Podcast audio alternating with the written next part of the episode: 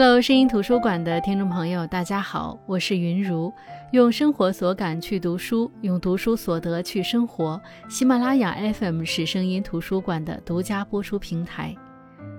孩子长到六岁才被通知，当初在医院时，两家人抱错了孩子，然后两家人交换孩子。交换的背后是两个孩子的无声抵抗，是两个母亲的心如刀割，是父亲们弄懂究竟什么是父亲的机会。何庆多生活的六年，是和亲生儿子刘晴分开的六年。良多究竟应该怎么选？一定是由父母来做选择吗？究竟什么是父亲？究竟怎么成为父亲？那接着上一期，我们继续来分享《失之愈合》的这本书。如父如子。由于在抱错孩子事件上的分心，导致良多在公司的竞争对手有机可乘，直接挤占了他的位置。良多被宣布调任到后方的技术部门，虽然职位上没有变动，工资也没有降低，但是对于之前是公司香饽饽的部门来说，这无异于坐了冷板凳。他的工作变得十分清闲。搞技术的那些研究员心思都在科研上，他这个管理层每天的状态就是喝茶、看报纸、等汇报。与此同时，他也试图陪伴孩子，虽然不见得他能够融得进去。也正是在这个过程当中，良多发生了很多改变。自从交换孩子，绿就经常无意识地发呆，他无法全身心投入地去陪伴刘晴，甚至他连该怎么称呼刘晴都不知道。他任由刘晴肆无忌惮地玩游戏，因为只有这个时候，他可以不用想办法打发刘晴，进而可以躲进自己的思绪当中。刘晴呢，则用自己的方式抵抗着这一切。画一幅画，上面的父母明显是熊大和尤加里，对着钢琴总是乱弹一通，粗鲁地用玩具车撞着墙壁，而做这一切就是为了让良多和绿讨厌他。只有这样。才有可能被送回原来的家。一次，绿带着刘晴去了恐龙馆玩了一天，回到家里，由于太累，刘晴又不愿意休息，绿便让刘晴在一旁玩游戏，自己倒在床上睡着了。等到他睡醒了，才发现已经过了三个小时，而且刘晴不见了。在他到处找的时候，接到了熊大家的电话。原来刘晴一路摸索逃票，乘坐新干线回到了自己原来的家。刘晴的突然回来让熊大和尤加里大吃一惊，但还是什么都没问，只是给他做晚饭，带着他玩，大笑大闹着。但没有人给看着这一切的庆多解释原因。庆多看到归来的刘晴，以为是任务结束了。他知道最近表现得非常好，他最近都没有再哭，总是很认真地做着暑假练习册，每天都做很多页。每次熊大都阻止他，让他少做点，但庆多还是想赶紧完成任务。四十天才做完的练习册，他一周就做完了。他心想：我变坚强了，我变优秀了。等到晚上，梁多去接刘晴回家的时候。庆多听到门外爸爸的声音，很激动。他以为爸爸是来接自己的，但听到他喊刘晴的名字，庆多赶紧钻进壁橱。他明白爸爸来接的不是自己，他不想看到爸爸的脸，也不想被爸爸看到。良多也没去见庆多，他不能让庆多想家。他觉得如果自己不表现的冷酷些，一切就会土崩瓦解。也是经过刘晴的这次出走，良多才意识到，原来自己给孩子的陪伴太少了。他们的家庭时光开始逐渐增多，他们开始想办法和刘晴相处，而刘晴似乎也不再那么抵抗了。只有在夜深人静的时候，才会哭着说自己想原来的爸爸妈妈。当然，绿和良多也会有愧疚感，好像这样背叛了庆多。良多翻看照相机里的照片时，才发现里面有很多庆多之前拍的照片，都是他偷偷拍爸爸的，熟睡的，伏案工作的，坐在沙发上看资料的。良多痛苦地哭了起来，胸口痛得仿佛要裂开一般。他忽略了给庆多的爱，也忽略了庆多有多爱他这个爸爸。他再也忍不住了，终于带着一家人跑去见了庆多，并告诉庆多任务结束了。他抱着闹情绪的庆多，拼命地说着对不起。庆多也抱着爸爸，两家人约定一起露营，要买一个最大的帐篷，这样露营的时候所有人都可以席地而眠。他们约定未来两家人要更多的互动，要更多的一起活动。说实话，这本书的结局让我们所有人都长舒了一口气。这并不是说今后等待这两组家庭的问题就不存在了，而是说因为这件事情，为人父母开始正确认识自己的角色和亲子关系。那这样会在处理两个孩子今后成长碰到的新问题时变得更加从容。其实，在这个故事当中，对于故事走向起决定性作用的是良多这个角色。正是良多的转变，才让整个故事的走向发生转变。在此之前，良多身为父亲，却并不理解父亲的责任，也不知道什么是该有的亲子关系。那从当初两家人在一起活动的时候，熊大和良多的一段对话就能看出这一点。熊大说：“良多先生比我这老骨头年轻，还是多挤出点时间跟孩子一起比较好。”良多并不能认同，他说：“这个世上有各种各样的亲子关系，这不挺好的吗？我家的方针就是培养孩子，什么事情都可以独立完成。”熊大说：“对这些事，你可不能嫌麻烦呀。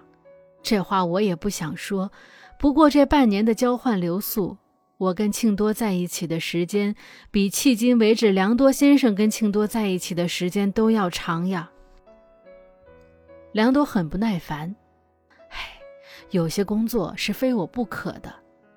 但接下来，熊大一言说中了亲子关系的核心要义，那就是为人父也是非你不可的工作呀。那以上的对话其实可以看出两人在对待陪伴孩子上的不同，两人的教育观念可以说是差距非常大了。熊大和尤加里，他们虽然在经济上不如良多家，但是他们更懂怎么去爱孩子，怎么去陪伴孩子。他们试图去了解孩子想要的是什么，并尽力的去满足他们。那么良多为什么会是这样的呢？他究竟经历了什么，才成为现在的良多呢？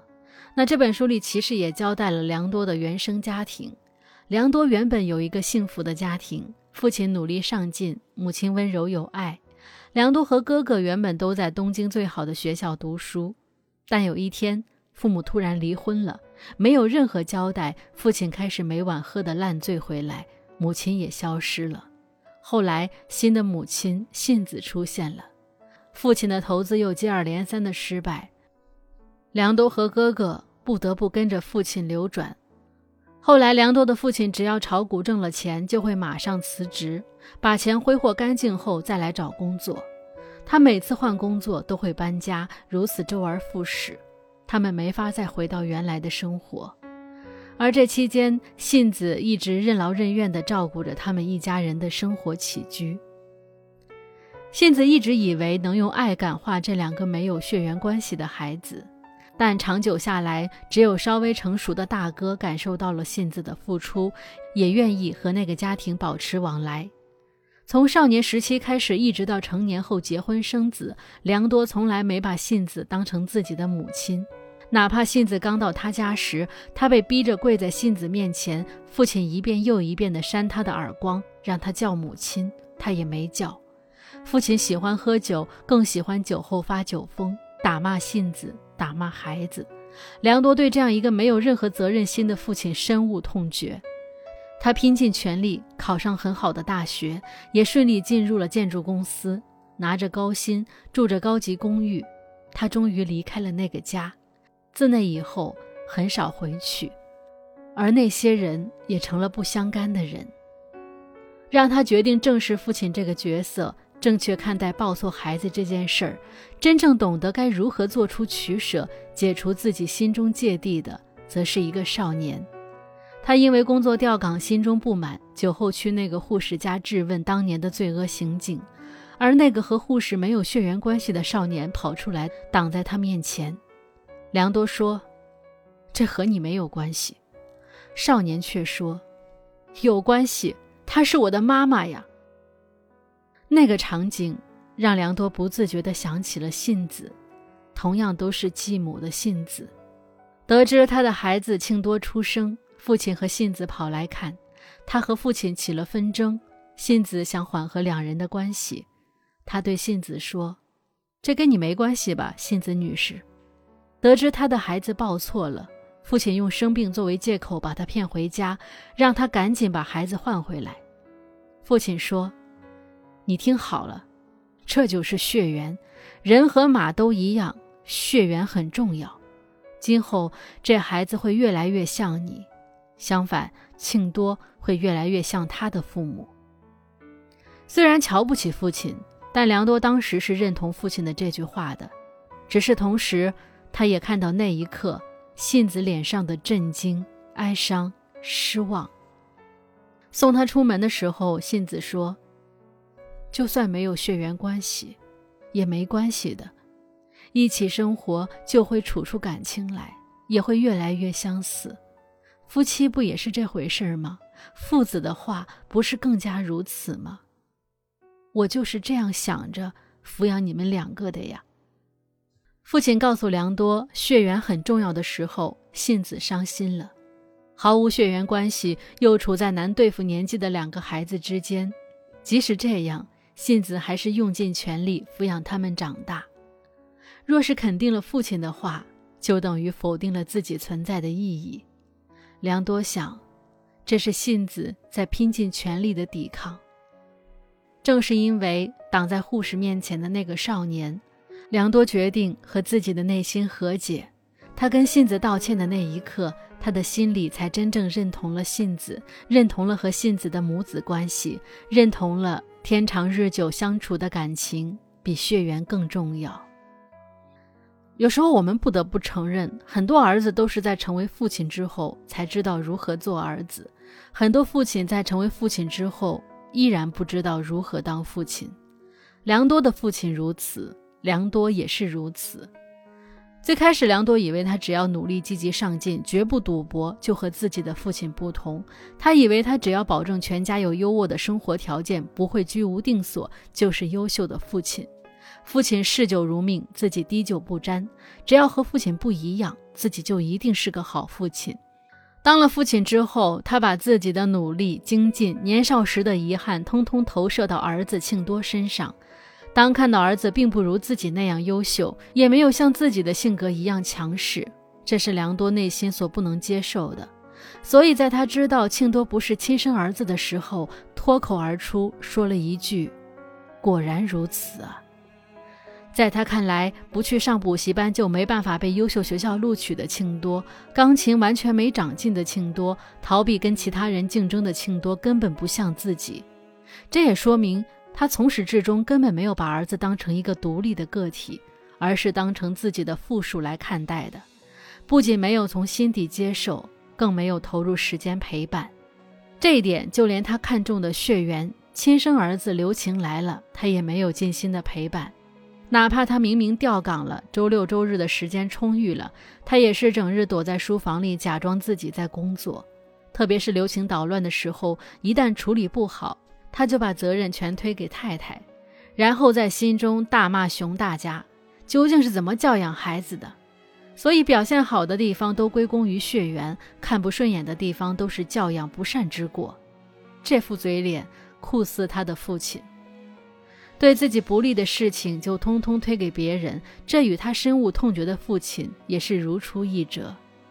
同样都不知道怎么爱孩子，反而是通过儿子才知道父子一场，各自应该扮演怎样的角色。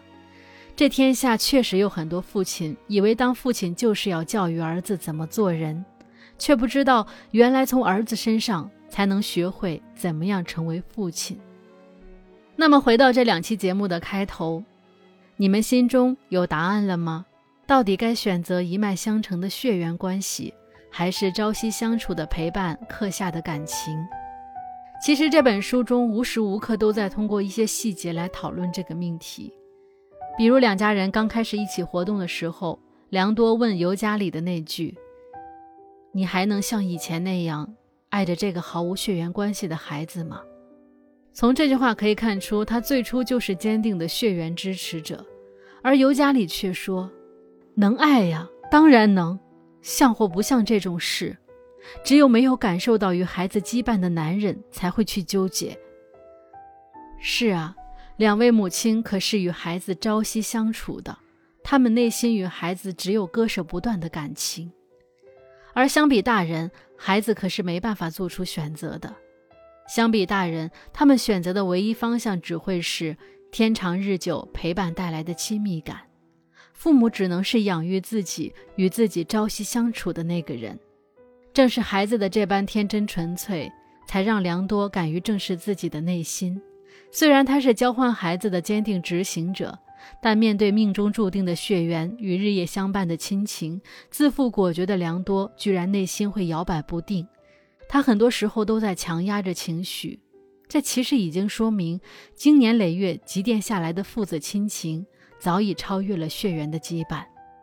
血缘关系固然重要不可改变，但从某种意义上来说，这只是遗传生物学的一种，而真正陪伴带来的感情是比血缘更真实的存在，一不留神就可以牵绊一生。那我想这本书的意义不仅仅是教会我们如何成为父亲，如何当好儿子，它更深层的意义是让我们知道如何与家人相处，父母如何与孩子共同成长。毕竟人的一生都在成长，有的时候从孩子身上学到的可能更多。而之所以亲子一场，不仅仅是因为血缘，更是因为爱。那好的，这就是这两期给大家带来的这本书《视之愈合》的如父如子。什么叫如父如子呢？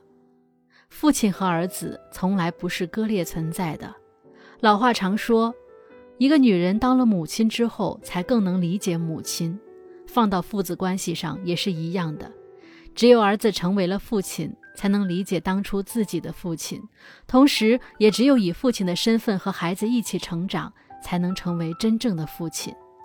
如果此刻你正在被亲子关系困扰，有一个不知道该怎么相处的儿子，或者你有一个你完全瞧不上却深深爱着的父亲，你可以读一下这本书，也可以看这本书的同名电影。如果邀请父亲或者孩子一起看，我相信你会收获良多。最后，希望所有的父母教育孩子的时候都保持敬畏。你是怎样的？你的孩子就是怎样的。当你意识到孩子也在注视着自己的时候，你便会懂得什么是如父如子。好的，我是云如声音图书馆，我们下期再见。